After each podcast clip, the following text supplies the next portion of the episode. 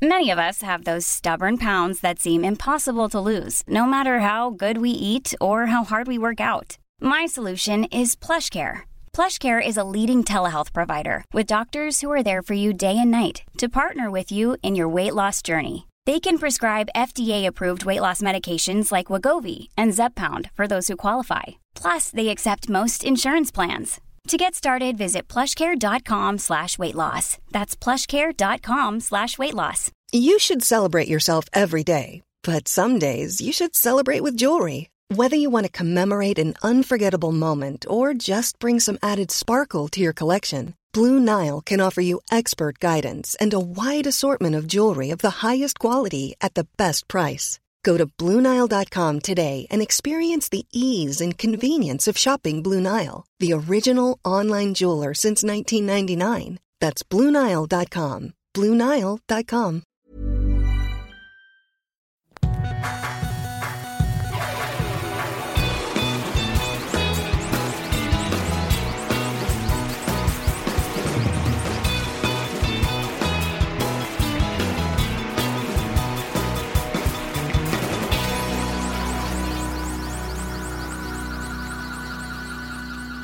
Bienvenidos al episodio 90 de Dos Nombres Comunes con José Madero y conmigo Andreas Ostberg. Buenas tardes, buenas noches, buenos días. Eh, casualmente me dando cuenta que ayer fue, la, ayer fue la entrega del Oscar número 90. Ah, también. Y hoy es nuestro episodio 90. Sí. Estaríamos mal en no hablar de ese suceso. No los vi yo, pero... Yo sí, no tuve nada mejor que hacer más que ver los Oscars u Óscares. Me llamó la atención un retweet que hiciste. Ya en, en- en cuestión de entrega de premios ya es como que muy, muy usual que en Twitter se ponga divertido el asunto. Muchos tuiteros o tweetstars o influencers o no sé cuál más sea su, Como uno. su título, no, tú no. Este, pero empiezan a hacer bromas con lo que va pasando, ¿no? Entonces, Sí. de repente se pone chistoso, de repente se pone muy patético, pero de- en anuncios es meterte ahí al, al Twitter a ver los comentarios. Y ya que se acabó la- el show, me metí a Twitter y veo que retuiteaste a la cuenta de Twitter de Suecia. ¿Sí, no? ¿O era una embajada o qué Creo era? que es, sí, puede ser la embajada de Suecia en México. la cual estaba felicitando a México como país porque Coco ganó la mejor película de animación. Y te mandé un mensaje. Te puse, oye, pero Coco no es mexicana. Y tú como que no sabías de qué estaba hablando. ¿Por qué felicitó Suecia a México? Porque Coco ganó cuando un mexicano ganó mejor director. O sea, felicitó a México. Eh, En las dos, o sea, en las dos opciones está, está mal felicitar a México porque no ganó México ni una. Acá no, no gana un país. Gana una persona que nació en México, creció en México, pero toda su carrera la ha hecho en Estados Ok. Unidos. Menos una- un par de películas. Sí, y eso también lo hemos platicado. Puede ser que esté mal y el festejo a, a México. Yo sí entiendo el orgullo que alguien de México o de cualquier país. No, no, no, no, no es que no me dé orgullo, sentir. no es que no me dé orgullo, pero, pero a ver, enfocándonos en, en el caso de Coco. ¿Mm? Coco no es una película mexicana. Coco no es una película mexicana. No voy, no la he visto, no sé bien bien de qué se trata. Vi, vi- vi varios tweets mamadores de que eso no es el verdadero México y cómo, cómo se atreven a festejar eso como si fuera nuestro cuando no cuentan nuestra historia. No sé. Para quien no haya visto la película, eh, la película se trata, se puede decir a grandes rasgos, sobre la tradición del Día de Muertos aquí en México. Se hizo muy famoso ese día con la película de James Bond. Creo que es la película más reciente de James Bond porque la escena que abre la película es un- una persecución en la Ciudad de México en medio de, un gran desfile de calaveras y creo que esa película como que puso en el mapa esa tradición. No sé, no, no, no, no le vamos a adjudicar a James Bond el que eh, se ha internacionalizado tanto las figuras de las calaveras y de las Catrinas y demás. Tuvo a mucho nivel que ver. mundial, no sé. Y la película de Coco aún más. Entonces, para adelantarme un poco, porque tu crítica es por qué se está felicitando a México y por qué caí yo en, en darle un retweet. O sea, hubo doble error en ese retweet. El de el, del, el tweet original felicitando a México y tu retweet y no me acuerdo qué texto pusiste que dije, ¿qué? Yo no puse nada. ¿No pusiste ningún texto? No, yo no puse nada. Sí, sí pusiste algo. No. ¿Quieres que me meta? Métete, por favor. Yo no puse nada. ¿Cuál es la apuesta? No, no, no, no más. Veamos. Es correcto. El, el comentario lo hizo Sweden in Mexico, que es la cuenta, arroba Sweden in MX. Sweden in Mexico retuiteó un tweet, valga la redundancia, de una cuenta arroba ambulante, que no sé qué es, y puso, y el Oscar a Mejor Película Animada es para Coco, felicidades, punto. No felicitó a México, felicidades. Es ambulante, pensó que el director o el iba, a- eh, leer esa, ese tweet y iba a decir, ah, muchas gracias, ambulante. Entonces, Sweden in Mexico retuitea y pone comentario, felicidades México, ahora cruzamos los dedos por Guillermo del Toro. Muy bien. Entonces, no, pero felicidad México, ¿por qué me estás feliz? O sea, yo como siendo parte de México, me se me adjudiqué el comentario, dije, ¿por qué me estás felicitando? El- Es una película que celebra la cultura mexicana. Hay Sí. participación de varios mexicanos no, en la pe- pe- película. Pero no, no amerita una felicitación. Es más, ahí te va. Cuando gana esa película, se sube la producción, que es el productor, el director, el, el director de fotografía, no sé quién más subió, y estaba eh, un niñito, bueno, un niño, ya no estaba tan chiquito, que supongo que es el que le dio la voz al, al morrillo. Pero entonces él como que se ve, a la vista se ve que no es gringo a comparación de los otros.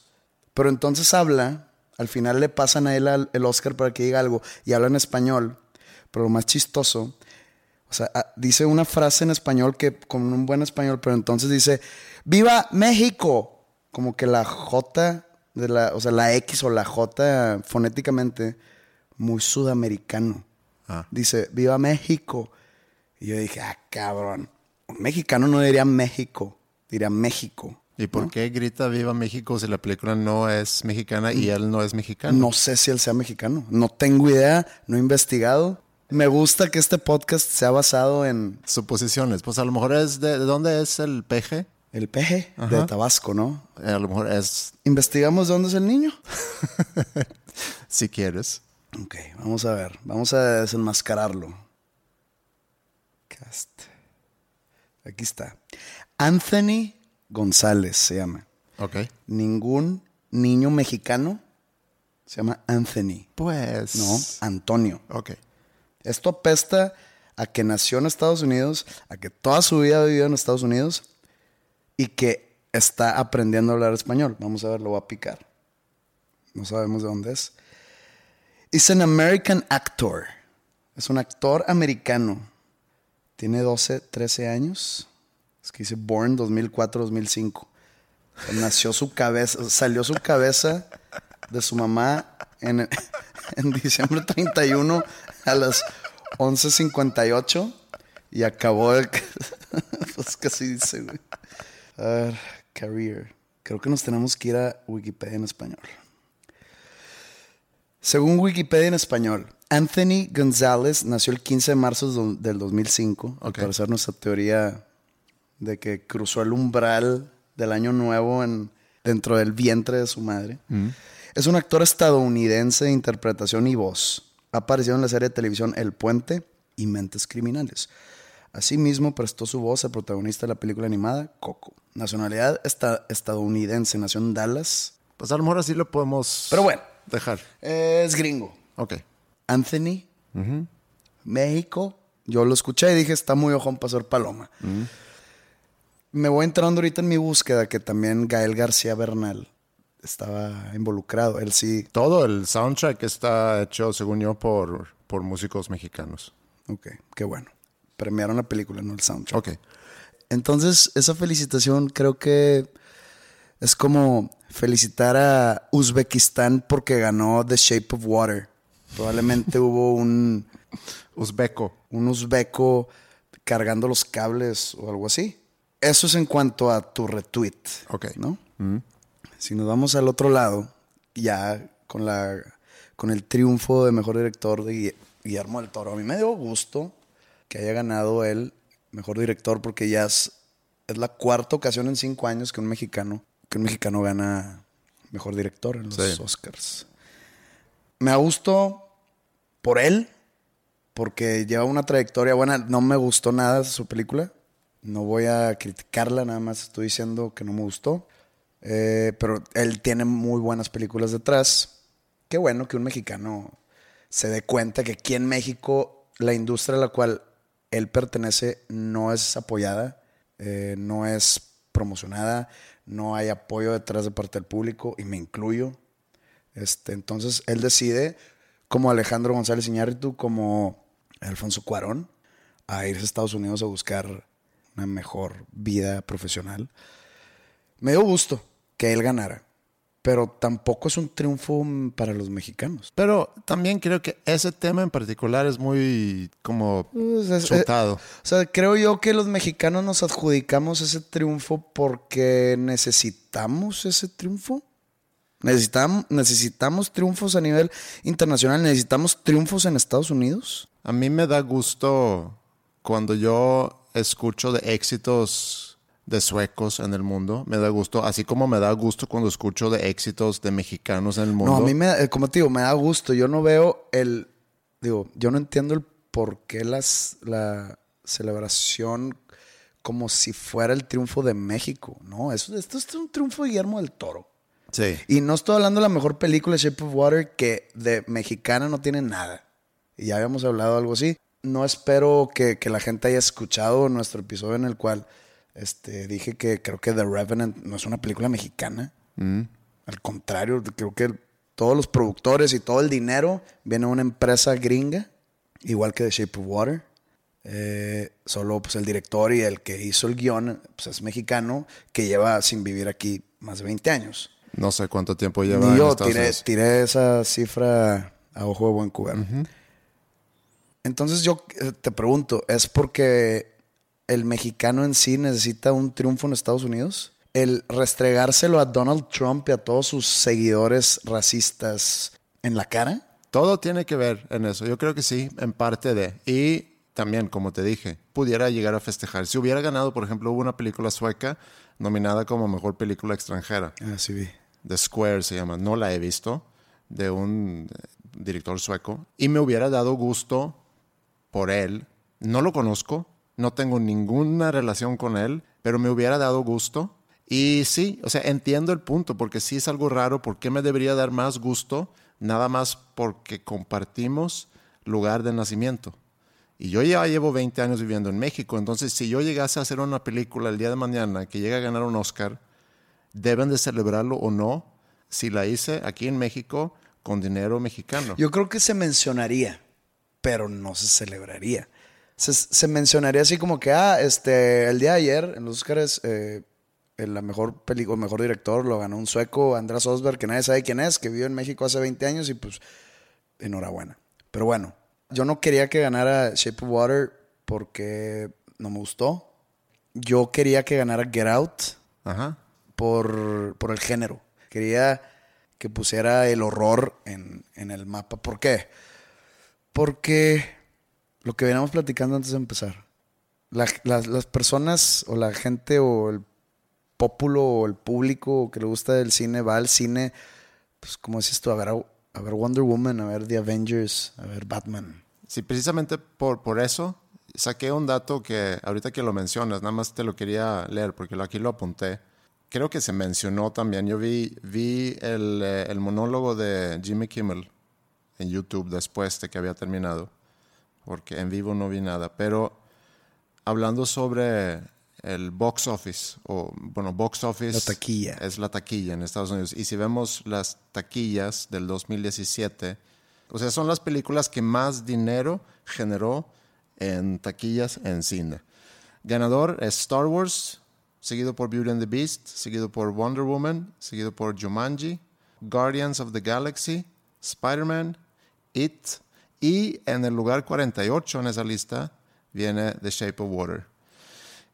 Y sí, no se premia en los Oscars la cantidad de dinero o el negocio en sí de la película, sino es más bien la parte artística de una película que se premia. Pero que está muy bien. Sí, que estoy, no, no. estoy total- eh, todo, todo lo contrario de los Grammys. ¿Ah, sí? Grammys es más en función del éxito comercial. No es en función del dinero recaudado, pero es en función a, a que se le dé rating a- al programa en sí. Prefiere la gente ver a Beyoncé o a Bruno Mars hacer el speech de aceptación que a Bon Iver, por ejemplo. Aunque Bon Iver ganó. sí, sí, sí, pero ganó, ganó, ganó una, ganó un premio que ni, ni lo televisan. O sea, que, que normalmente creo que sí, lo, que sí premian en base o en función a... Bueno, hace unos años ganó eh, mejor grabación del año. Bueno, X. Bueno, ex- los, los Grammys sí es más en cuestión de que lo que el público quiere ver en el show. Los Oscars sí premian lo artístico. Y, y lo votan personas del mismo gremio. O sea, los directores votan por los directores y los productores votan por los productores Ah, ok, bueno, y eso- los actores votan por los actores. Eso no lo sabía. Según entiendo es así. Pero entonces, a ver, sigue. Estoy suscrito a un, a un correo de un señor que se llama Bob Lefsetz. Él, él es más bien crítico de música, escribe mucho sobre la música y hoy en la mañana me llegó pues, su crítica sobre los Óscares. No tanto en sí la, eh, la ceremonia, sino hablaba, hablaba más sobre la situación actual, el estado actual de la industria del cine. Y dice algunas cosas que a mí me llamaron la atención. Uno es que la industria ha vivido en una disrupción digital durante los últimos 20 años, durante los últimos dos décadas, cosa que también le ha pasado a la música. Y han surgido muchas nuevas formas para consumir películas a través del streaming, por ejemplo, ¿no? Y suscripciones y, y- y vivimos en una cultura on demand, o sea, cuando tú quieres ver algo, lo ves, eh, donde sea, cuando sea. Pasa lo mismo con la música, pero también hay, hay otra cosa con las películas, es que las series han ganado mucho terreno comparado con las películas. Entonces, hay cierto tipo de película que sí queremos ir al cine a ver, que acabo de leer varios ejemplos en el del box office. O sea, esas historias que son eh, de mucha ficción, de mucha acción, de mucha fantasía, y las películas que a lo mejor son un poquito más artsy o de arte o de historias más común y corriente, como que preferimos ver ese tipo de historias en una serie con más duración. O sea, no queremos sentarnos dos horas a ver ese tipo de historias porque preferimos verlo en una serie que a lo mejor dura cinco temporadas. Y dijo algo que se me hizo interesante y es que cuando sale una película nueva se hace todo una, toda una promoción, ¿no? Y dice, se malaprovecha un poco eso porque una película como por ejemplo Shape of Water, que sale en cine, se hace toda una promoción y no hay tanta gente que ve a ver esa película. Creo que generó en el año pasado cerca de 50 millones de dólares, que sí suena como mucha lana, pero hay que tomar en cuenta que las películas grandes Mira, It hizo 700 millones de sí, dólares. o sea, Y costó, y costó 35. más que 10 veces más. Entonces, lo que él dice es que aprovechen eh, eh, la promoción de la película y sáquenla en todas las plataformas, en cine, en Netflix, en servicios de streaming, para que la gente se entere y que la puedan ver cuando quieran, donde sea. Porque aparentemente la gente va al cine para ver otro tipo de películas, no tanto estas. Entonces, era su propuesta porque aunque ha cambiado mucho la forma de cómo consumimos tanto música como películas en los últimos 20 años, y también con el agregado en el caso de las películas que las series están ganando mucho terreno, deberían de a lo mejor repensar un poco cómo presentar las películas ante el público. Algunas a lo mejor los puedes dejar en cine y luego ya meses después los sacas en otras plataformas, mientras hay películas que a lo mejor deberían de ir a todas las plataformas al mismo tiempo. Yo pienso que mientras siga existiendo el cine, y no hablo del cine, el, el- el arte, sino El lugar físico. el lugar físico para ir a ver la película, no deben de hacer eso. Porque tienen que aprovechar al máximo que la gente todavía quiere ir al cine. Que prefiere la mayoría ver una película de superhéroes que ver películas que premian en los Oscars. pero todavía la gente va al cine. También van a ver las que premian a los Oscars. Por ejemplo, The Shape of Water. Se le hizo mucho hype también a esa película, antes de que saliera. Eh, investigué cuánto costó Get Out y cuánto hizo. Get Out, muchos meses antes de que saliera, se le hizo mucho hype en el, dentro del género, dentro del horror. Cuando digo del género, ayer en, en su speech de aceptación de este Guillermo del Toro, eh, de mejor película, él menciona el género y dice, o la fantasía. Cuando dice el género, habla del género terror. Porque dice, no tengan miedo de hacer películas del género o de fantasía para contar una historia humana. Entonces él se refiere al género como el género del horror, aunque Shape of Water no tiene nada que ver con el horror. Pero pues es Guillermo del Toro que, que es mejor conocido como un director de películas de horror yo sigo varias cuentas o varios blogs o varios, no sé cómo llamarles, de horror en mis redes sociales. Se le hizo mucho hype a Get Out muchos meses antes de que saliera. Entonces yo estaba emocionado. Entonces de repente, no, faltan cuatro meses para que se estrene. Y yo pues la verdad sí estaba emocionado por... Porque aunque soy el... Soy muy fan del género, yo sé la realidad del género. Que de cada diez películas, una es buena. Una es muy buena. Y las otras nueve es de que... Mm. Sale la película en Estados Unidos, Get Out, que creo que salió a finales del 2016. No, no, no, mentira. A principios del 2017. Yo la vi en Estados Unidos en Semana Santa del, del, año pasado. Todavía alcancé. Y le dan unos super ratings. En Rotten Tomatoes tenía 99%. Órale. 99%. Sí. Y creo que todavía lo tiene porque normalmente se va bajando. 90 dije, esto va a estar increíble. Fui a verla y me gustó, pero naturalmente salí decepcionado porque no es un 99, es un 85. Y me gustó mucho, pero dije, híjole, el hype me lo arruinó. Jamás se me cruzó en la cabeza que le iban a nominar a nada, es más, ni, ni pensaba en los Oscars. Pero resulta que pues, tenía varias nominaciones importantes. Mejor guion original, mejor actor principal, mejor película y no sé qué más tenía. Dije, quiero que gane Get Out por el género. O sea, como un mexicano puede decir, quiero que gane. Pero acá es porque yo, porque es el género que más me gusta. Es el género más irrespetado de todos. O sea, inclusive contra la fantasía. O sea, es el, el, horror es el género más irrespetado, el más burlado. Entonces yo quería que ganara. Investigué y dije, a ver, ¿cuántas películas de horror han ganado Óscares? Diez. Y no, y, no todas son premios importantes. En los 90 años que llevo. En los 90 años. Diez películas de horror. Y creo que nada más de premios importantes, Silence of the Lambs, mm. la del exorcista que ganó mejor guion, mm. adaptado porque es una novela. Y varios así, pero nada, nada importante. Había nominaciones, pero triunfos, nada. Dije, pues aquí es el momento. Get Out estaba ganando muchos premios en otros, en otros premios. Dije, pues quiero que gane Get Out, nomás. Como, que me sentí parte del género, no sé por qué. Pero entonces no ganó. Creo yo que para traerle frescura a esa entrega, debió haber ganado Get Out. Pero no, ganó una historia romántica entre una chava muda y el monstruo de la laguna versión 2.3.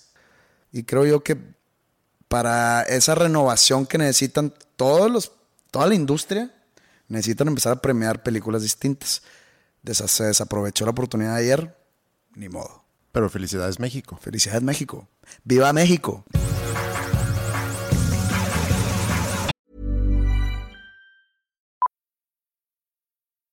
Millions of people have lost weight with personalized plans from Noom. Like Evan, who can't stand salads and still lost 50 pounds. Salads, generally, for most people, are the easy button, right? For me, that wasn't an option. I never really was a salad guy. That's just not who I am. But Noom worked for me. Get your personalized plan today at Noom.com. Real Noom user compensated to provide their story. In four weeks, the typical Noom user can expect to lose one to two pounds per week. Individual results may vary.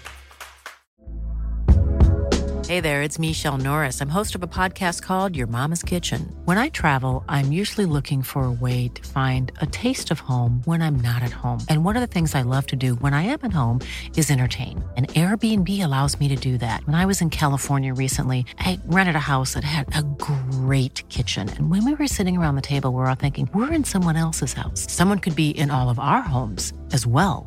If you have a home, but you're not always at home, you have an Airbnb. Your home might be worth more than you think. Find out how much at airbnb.com/slash host.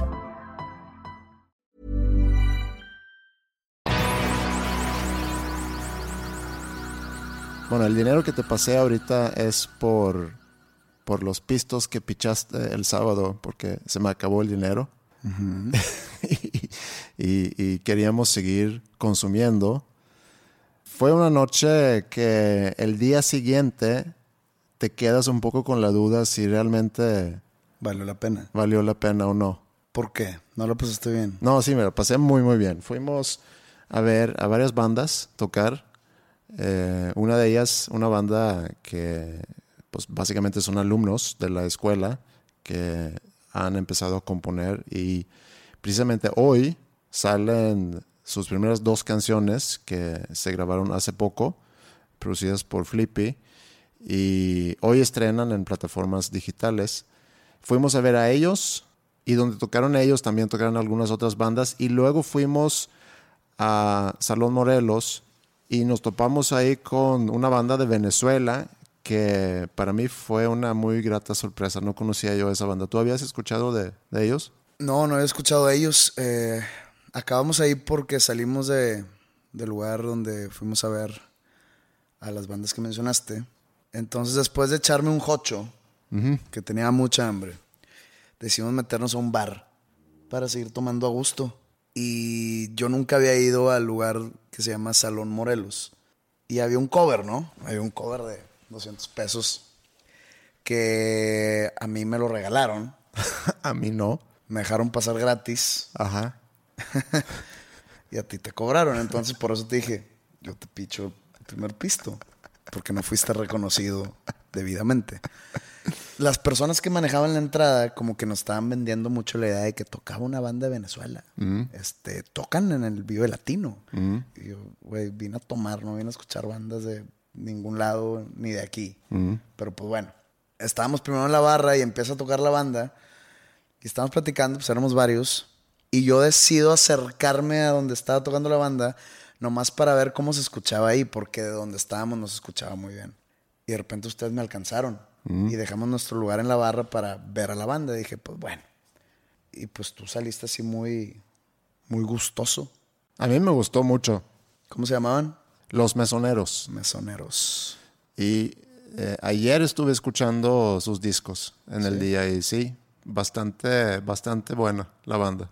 Qué padre descubrir bandas nuevas Por accidente. por accidente. Fue una noche... Pero espérate, y luego se acaba el show. Queremos seguir tomando ahí y nos dicen que ya, que ya están cerrando, que está llegando la, la policía porque pues tienen que estar el lugar vacío. Ay, ahí viene la parte ya más de la cual más me arrepiento de la noche. que se puede cuestionar. Y ahí es, digo, éramos cuatro personas. Tú, Roberto Martínez, quien hemos mencionado varias veces, eh, Gus Pérez, que es amigo mío, es eh, cantante de la banda Pibe Láser. Y Gus, bueno, ahí partió, se fue y quedamos Roberto, tú y yo. Y creo que hay algo ahí y es la diferencia de edad. Roberto tiene 25 años, o sea, yo le llevo 20 años. Y yo entiendo que alguien a los 25 años dice, oye, la noche es muy joven. La noche era joven, pero yo estaba listo para irme del barrio antiguo. Lo cual no sucedió porque Roberto dijo, espérame, vamos a otro lado que yo ya fui la otra vez y te la pasas bien. Y yo, ok, ¿qué es? Pues ponen como que música grupera. ok. y a ver, so- sonó semi-atractivo. No, no atractivo en el, en, el, en el sentido de que a huevo ya me tocaba escuchar música grupera, sino como que algo diferente. Entonces llegamos al lugar y era un lugar en el cual hace yo muchos años iba de repente, que se llamaba La Orden, pero no, ahora no me acuerdo ni cómo se llama. Y entramos y nos instalamos en la barra y no era música grupera, era música reggaetón 100%. Pesadilla. Entonces yo nomás volteo a ver a Roberto y le digo, ¿qué pedo? No, güey, te lo juro que es medio grupero. Después viene un grupo en vivo, pero empezaron a tocar, empezaron a tocar canciones de boda. Tipo. tere, tere, terere, de que la vida es un carnaval. Todo eso. Y luego regresaron al reggaetón, lo- la música en vivo. Entonces dije, ah, que la chingada. Total, nomás pedimos dos, tres tragos, pero resulta que el gerente como que también nos reconoce. Y nos manda varias rondas de shots. No estoy seguro si se llama Perla Negra o si se llama Jagger Bomb, pero es Jaggermeister con Boost, la cual yo los decliné inteligentemente, porque sé lo que me iba a pasar al día siguiente, versus sin esfuerzo. Roberto y tú lo agarraron con mucha confianza. Empezaron a meter Jagger Bombs como si fueran, no sé, jugo de naranja. Y pues el día siguiente cobró factura. A mí no tanto, a ustedes sí. Son esos últimos tragos que no hay para qué tomártelos. Pero es que siempre va a haber un último trago. Pero No puedes echarle la culpa al último trago. Echarle la culpa a todos los tragos. Siempre va a existir ese último trago. es que ese último trago antes de irte a tu casa a dormir debería ser a lo mejor un agua mineral, no tanto un shot. Pero bueno, llegamos a la casa. Yo, como suele pasar, cuando llego a la casa a esa hora después de, después de una noche de discoteca, tengo la esperanza que una de mis hijas está ocupando mi cama.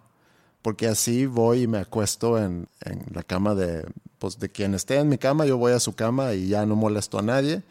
Porque lo que no quiero es despertar a Ingrid y que me diga, apestas alcohol, dónde estabas, etcétera. Aunque digo, no hay problema que yo salga. Sí me estaba buscando en la noche y se había preocupado. De hecho, me dijo que estaba a punto de llamarte a ti porque no le había contestado yo y, no sabía dónde andaba.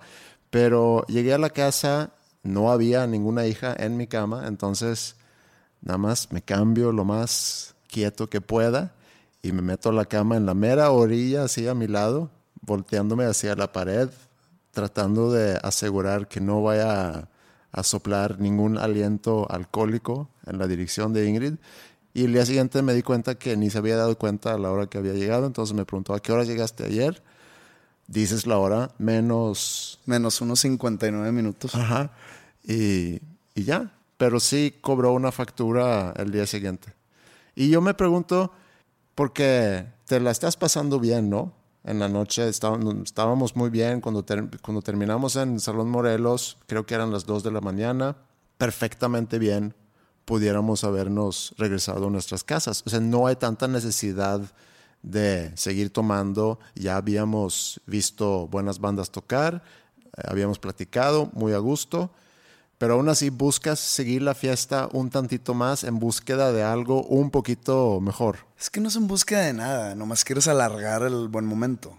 Porque está el típico dicho de nada bueno pasa después de las 3 de la mañana.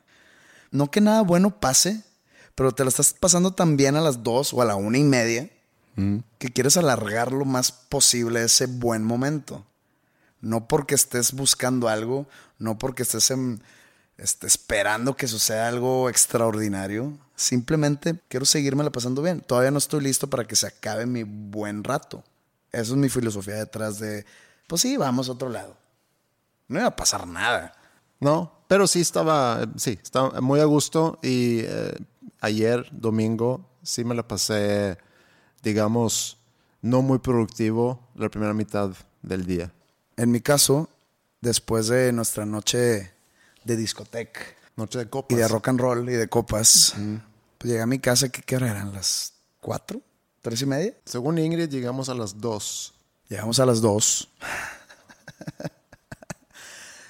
Al día siguiente sí, amanecí un poco dañado. Decidí dormirme más tiempo. Me volví a despertar igual de dañado, dormí más tiempo hasta que ya más o menos te estabilizas. Y no tenía yo ningún plan de salir de mi casa ni de juntarme a, a ver películas o a ver los Oscars ni nada. Entonces me quedé viendo los Oscars yo solo y pues los vi completos, que tengo, como te dije hace rato, tengo mucha opinión, muchas opiniones sobre el show, pero pues siempre tengo opiniones sobre todo. Me he dado cuenta. Normalmente negativas. También me he dado cuenta. Fíjate que algo que se me olvidó mencionarte es que hubo mucho destello, y cuando digo mucho es un chingo, de todo el entorno político, social que se sigue viviendo.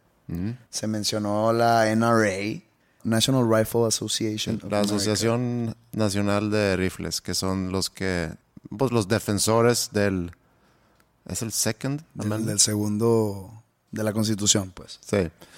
Se mencionó obviamente a Donald Trump y en, una, en un chiste fallido totalmente de Eugenio Derbez que me dio así como, me, me puso incómodo porque tiró un chiste de- del muro y nadie se rió.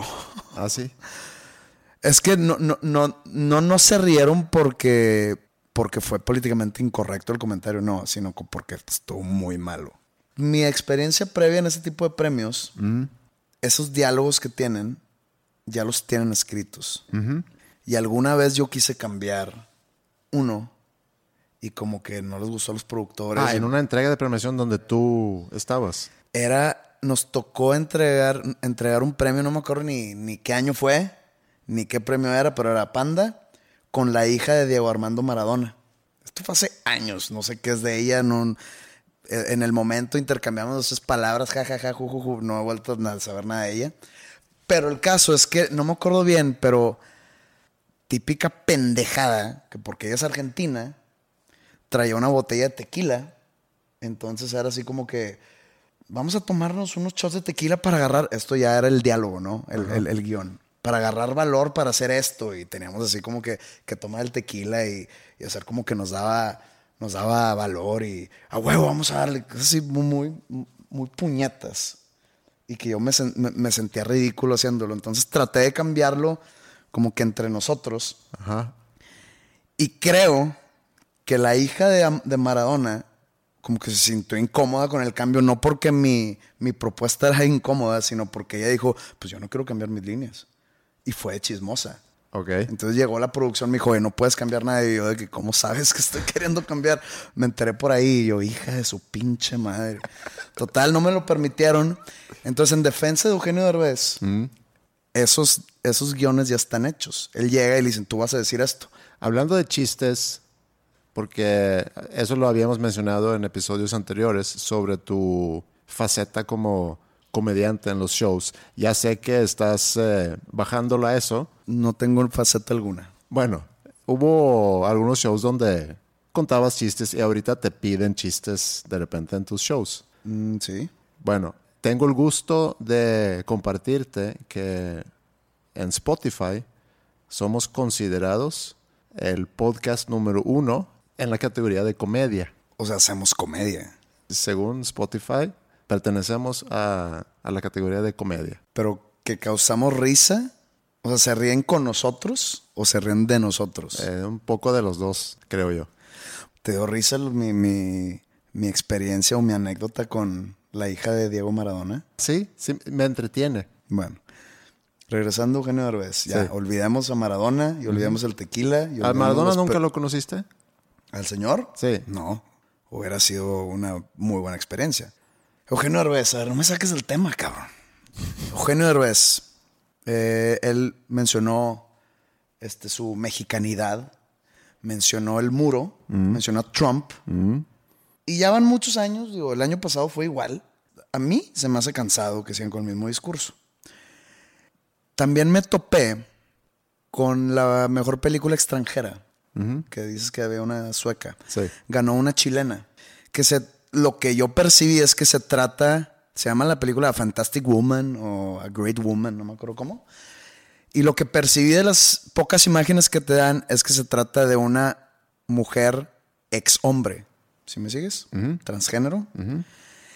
Y que la actriz slash actor, que no quiero entrar en esa discusión, pero para mí es hombre, porque nació hombre. No es porque sea mente cerrada, sino porque si una silla nace silla, va a ser siempre una silla aunque la uses de mesa.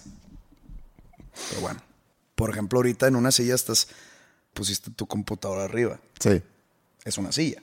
es una silla. La estás usando de, de- de mesita. Funge como mesa en este momento. Algún, en algún momento le dirás mesa, aunque no quites tu computadora de ahí. En algún momento le vas a decir, oye, ahí está mi computadora en la mesa. Yo te diría, ¿cuál mesa? Es una silla. Pero si yo le quito los lados a esta silla y el respaldo, se pudiera Es una, ex, es una ex silla. que ahora es una mesa. No. Es más ex silla que mesa. Fue creada como una silla. Salió de la maquila de plásticos con forma de silla. Por más que tú la manipules y le cortes sus, su respaldo y sus eh, descansabrazos, pues es una silla mutilada. Que ahorita es una mesa. No, ahorita es una silla, nomás pusiste. No, no, pero ahí. después de esa transformación es... Es una ex silla. Entonces, nada puede cambiar de lo que una vez fue. O sea, bueno, es en este caso no, porque es algo muy de naturaleza. Que, hey, que si quieres hacerte lo que quieras, dale. No te voy a juzgar. Para mí no vas a ser menor ser humano. Nomás, pues chingado. Eres hombre. güey. ok. Bueno. Este. Vi que se, se echó un speech. La. La actora. Le vamos a decir la actora. La actriz. Actora. Actriz. Es que eh, seguimos en esa discusión. ok, ok, ok. Le estoy dando la letra A. No me voy a meter. Le estoy dando la letra A, que es un chingo. Es la actora. Este. Vi eso. ¿Es irrespetuoso eso? No es irrespetuoso. ¿No? No creo. No le estoy faltando respeto. No le estoy diciendo. ¿No estás reconociendo su deseo de ante el mundo ser reconocida como mujer? Yo tengo deseo de ser multimillonario y tener mansiones en la costa de Italia. Y nadie me lo está reconociendo. Ok. Ok. Le, le dieron mención o hicieron así como que énfasis en que es, la, es el primer transgénero en presentar un premio en los Oscars, que está muy bien. Vi que mucha gente tenía su Time's Up, un, un pin. Time's Up es un movimiento para subsidiar eh, los gastos legales para los abusados sexualmente, que está muy bien. Sí, yo te tengo una pregunta. Porque vi, como dije, vi nada más el monólogo de Jimmy Kimmel. Y sí mencionó varias de las cosas que tú mencionas. Eh, en, en señalar de que la primera vez de esto y primera vez el otro. Y también mencionó de un porcentaje de mujeres que dirigen películas, que todavía es un porcentaje muy, muy bajo. Es, es que eso voy. Porque cuando la actriz de Three Billboards Outside Ebbing, Missouri gana Mejor Actriz, que sí, muy bien merecido por la señora, pero su speech fue totalmente feminista, que está bien, pero digo, ay, Francis McDormand. llama. McDormand hace, porque dice, ahora deja el Oscar en el piso, dice que todas las mujeres que estuvieron nominadas y que ganaron un Oscar se paren para una ovación, de, este, que reciban ovación de la gente y se paran, ¿no? Todas las actrices nominadas, todas las ganadoras, y también todas las de producción, todas las de makeup, sound editing, etcétera. Se paran todas y se hace un momento emotivo. Yo sé que normalmente Hollywood está como, como dominado por los hombres y en otras industrias, obviamente. Y sé que poco a poco, como van pasando los años, las mujeres van ganando terreno y van recibiendo el merecimiento que merecen. Pero siento que seguir haciendo énfasis, es lo que decíamos el episodio pasado, creo que, que está disminuyendo el impacto. Pues depende el tipo, lo que criticamos en el episodio pasado, Sí, y, yo sé, y- y es- no somos los únicos que lo han criticado, muchos lo han criticado, es el que vamos a hablar de cosas contundentes y reales. Eso vamos a llevar eso a la mesa y, exhibirlo y, y no irnos con detalles muy pequeños y chiquitos porque confunden nada más. Y yo estoy de acuerdo contigo, en, en- no vi los Óscares, pero ahorita que lo, me lo platicas, todas esas cosas, yo creo que está muy bien que existen esos aplausos, esos reconocimientos. Creo que ya estamos conscientes, seguramente tenemos que seguir. Lo que sí me hace ruido a mí es que se fabrique ese aplauso con este tipo de cosas.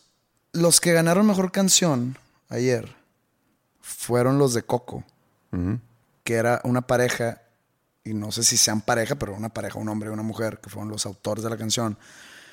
Y la, la mujer dice en el micrófono, en esta nominación conté y eran exactamente 50% hombres, 50% mujeres.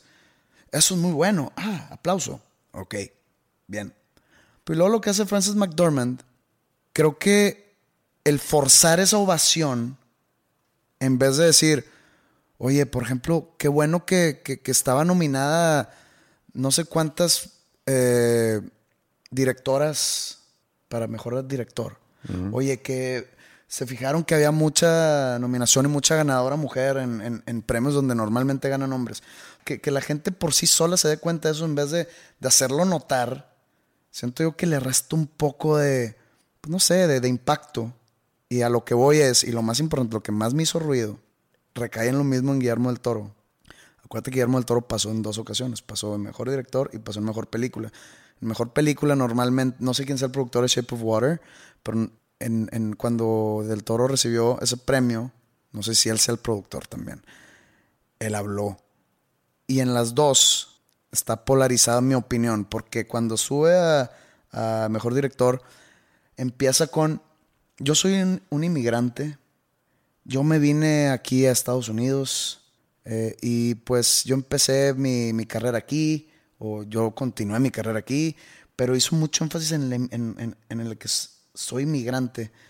Entonces yo digo, chingada, ¿por qué todos los que suben tienen que hablar de algo social? ¿Por qué no hablan de, oye, ¿sabes qué? También del toro dijo, es, una película que, que, yo pensé, pues veo el guion y dice, ¿a quién le va a interesar una mujer muda que se enamora de un monstruo pescado y, y tienen sexo y demás? Pues, ¿quién se va a a querer fondearlo. A querer fondearlo.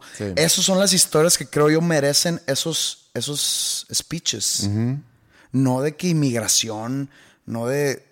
Dije, chinga, tienen que siempre sacar algo así. Espérame, no me interrumpas porque viene, viene, el, viene el, twist. Cuando gana la de mejor película, se sube y creo que ya habla más sobre, sobre su experiencia haciendo la película, sobre quién, quién le ayudó, dando agradecimientos a su, a su mamá, y, cuando acaba, vi una serie de tweets reclamándole que no gritó Viva México, que no dijo nosotros los mexicanos. ¿Por qué chingados tienen la, obligación de decirlo? No tiene la obligación de decirlo. No. ¿Quién nos dio a nosotros como mexicanos dolidos? ¿Quién nos dio el poder de reclamarle lo que va a mencionar o no? O sea, él no tiene por qué hablar de México a él le premiaron una película, un trabajo que hizo. Sí, pero es la misma, el mismo público que también está aplaudiendo, festejando, yéndose al Ángel o a la Macroplaza para festejar. Esas son bromas de memes. yo sé que son bromas, pero o sea, es ese espíritu de festejar lo que ya comentamos. Sí, pero que festeja, pero no, no le reclames, no, no, le exijas. E, él, cuenta una historia de, de, pues digamos, de motivación para la, yo creo que para las nuevas generaciones que van a hacer películas o música o cualquier tipo de arte o expresión, en que si eres inmigrante no pasa nada. O sea, con que hagas un buen trabajo y lo hagas del corazón, hay, o sea, tienes posibilidades de lograrlo. Dice, yo lo logré hasta mis, y dijo su edad, no me acuerdo su edad. Entonces sí se puede, eventualmente, si, si tu corazón sigue en el lugar correcto, vas a lograrlo. Sí. Yo preferiría que hablaran de su, de su experiencia haciendo por lo que está siendo galardonado que meterlo luego su raza. Sí, pero es que vivimos también en tiempos ahorita donde todo, y, a lo mejor los Óscares es el lugar donde más se evidencia eso, y, estoy hablando sin haber visto la premiación, pero basándome en lo que tú me estás contando ahorita. Es la noche del año donde se hace un resumen de todo lo social y así ha sido los últimos años, porque también hubo hace un par de años todo un caso de que no hubo ningún afroamericano nominado, no, no sé cuál era el, escándalo hace unos años. Y lo, hablamos, dijimos, pues chance y, y pues ningún afroamericano la hizo bien, o sea, chance. Y el año pasado, creo que eso fue hace dos años, y luego el año pasado me recuerdo que había eh, varios afroamericanos premiados y no sé si fue como consecuencia. Vivimos ahorita en tiempos donde el sentimiento o el sentir de la persona se ha vuelto lo más importante. Una persona ofendida siente que tiene derechos de reclamarle a la sociedad cosas y que la sociedad le debe una recompensa por esa ofensa que, siente. Regresando a lo que dije de, los porcentajes de directores de mujeres en, películas, que yo pienso, bueno, puede haber toda una estructura, puede haber todo un juego de hombres de, los diferentes estudios que le frenan a las mujeres a sobresalir como directores, pero también puede ser que por ser una profesión que por muchos años ha sido dominados por hombres, que a lo mejor es más natural que los mejores directores son hombres. No sé, no quiere decir que no queremos más mujeres dirigiendo películas, pero yo creo que existe un peligro, un riesgo cuando empezamos a asignar tareas en función de, de género, o sea, en función de de que haya equidad en lugar de quién es quien más merece llevar a cabo esto. Yo soy pro al, a la meritocracia. ¿Te lo mereces? Ten. Seas hombre, mujer, transexual, homosexual, negro, blanco, rojo, el que sea. Si tú lo hiciste, o sea, si tú hiciste el mejor trabajo, ten el premio. Y estoy hablando en cualquier tipo de industria. Pero el trasfondo oye, y el cuestionamiento es por qué cierto grupo tiene más facilidades. Eso es todo el debate. No de que si hay un hombre que es mejor ahorita que una mujer, sino es el por qué el hombre es mejor o cuáles son las facilidades que ha tenido el hombre o el blanco o lo que sea o el heterosexual. Porque a lo mejor tanto la mujer como el homosexual, como el afroamericano, no ha tenido las mismas oportunidades de sobresalir como los otros grupos y eso es lo que se está reclamando. Tampoco creo que se está buscando asignar eh, películas en función de, género o en función de raza nada más para cumplir con cierta cuota, aunque también es algo que discutimos eh, hace varios episodios atrás. Creo que sí hay papeles que se asignan en ciertas películas para cumplir con ciertas expectativas de la sociedad que a lo mejor necesitamos para representar mejor o para, o para eh, contentar a un público más amplio. Necesitamos alguien blanco, necesitamos una mujer, necesitamos un homosexual, necesitamos un afroamericano, necesitamos un asiático y ya cumplimos con todos y, y todos que van a ver esa película pueden sentir que hay alguien representándolos en... Star Wars es el mejor ejemplo de eso. Si ves la última de Star Wars, están los clásicos, ¿no? Eh, Luke Skywalker, un güero blanco, pues. Eh, está la Princess Leia, que ya falleció, pero pues ahí está en la película, blanca. Harrison Ford, blanco. Los, los de antaño. Pero entonces metieron a un actor de, de raza negra como principal, que es el Stormtrooper que traicionó al, al gran imperio maligno. Está el piloto, este, ¿cómo se llama? Isaac que es guatemalteco, para gustarle a la, al público latinoamericano. Está una asiática, una gordita asiática, que para mí ese personaje estuvo de más. O sea, como que no le vi relevancia alguna para la película o para la trama, pero pues obviamente sabemos por qué está ahí. También los robots, para, para que los robots no se enojen. Sí, pero creo que todo eso, al final de cuentas, tiene algo positivo con, consigo. Sí, sí, sí, no. Yo nunca me he quejado de eso, pero obviamente se ve más claro que el agua que por qué se hace. Pero pues no, no, no es en, detrimento de la película. Al contrario, o sea, la película funciona y se cubrieron todas esas plazas raciales y está bien.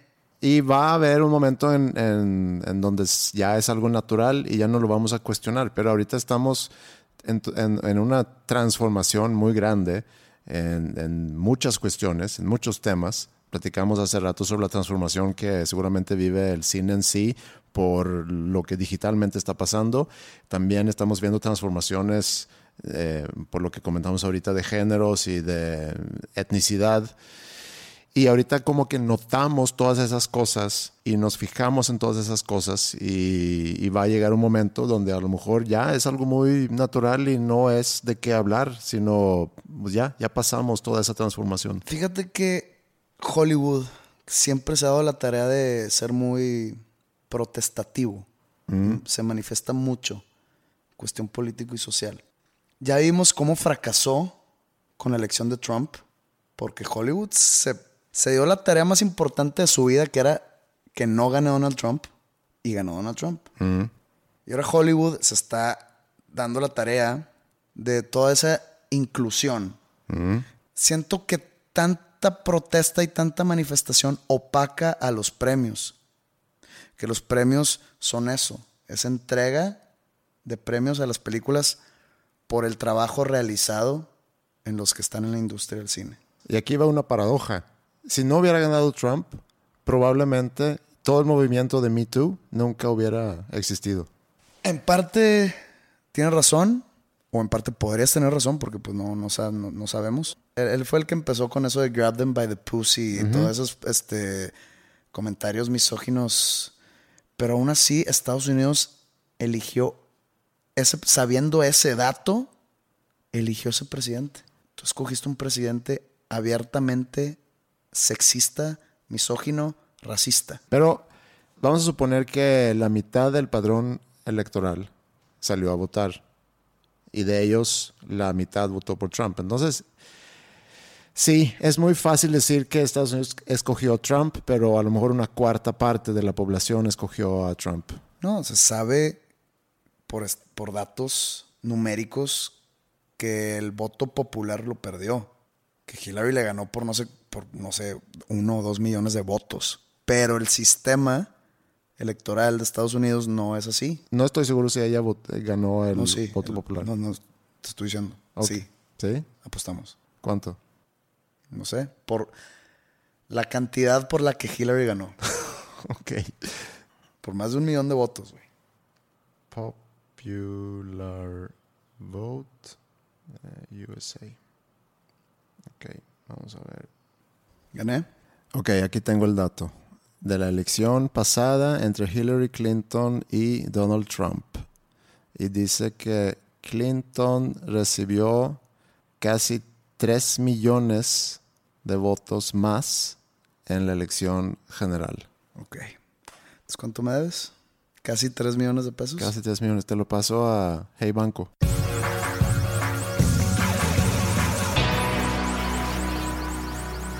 Bueno, pues muchas gracias por escucharnos una semana más. Hablamos mucho. ¿Ya vamos a terminar? Ya. Ok.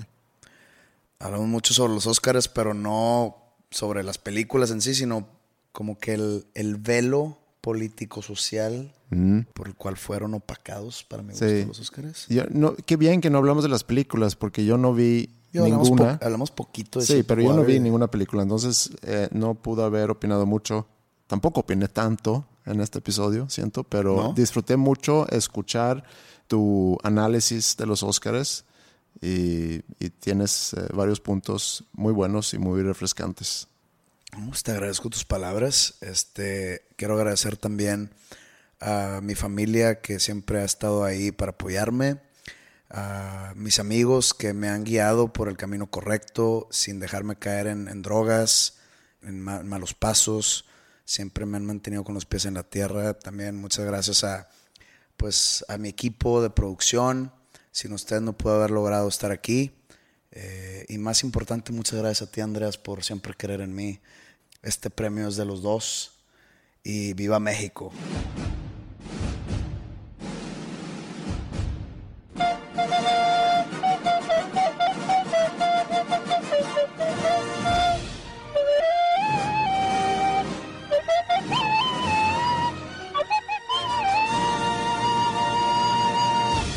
Conéctense con nosotros a través de Facebook, a través de Twitter. Eh, todas las temporadas están disponibles en dosnombrescomunes.bandcamp.com y los dejamos con una canción nueva de Efelante que se llama Azul. Chequen esta banda eh, ya a partir de hoy están dos canciones de ellos en las plataformas digitales. Y gracias por estar con nosotros. Nos escuchamos nuevamente en la próxima semana.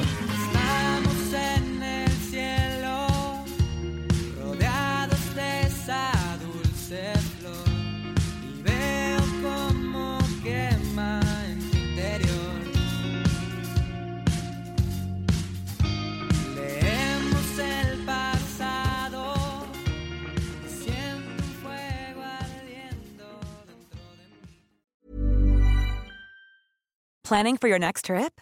Elevate your travel style with Quince. Quince has all the jet setting essentials you'll want for your next getaway, like European linen, premium luggage options, buttery soft Italian leather bags, and so much more.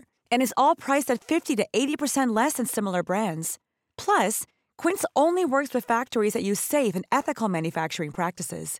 Pack your bags with high-quality essentials you'll be wearing for vacations to come with Quince. Go to quince.com/pack for free shipping and 365-day returns.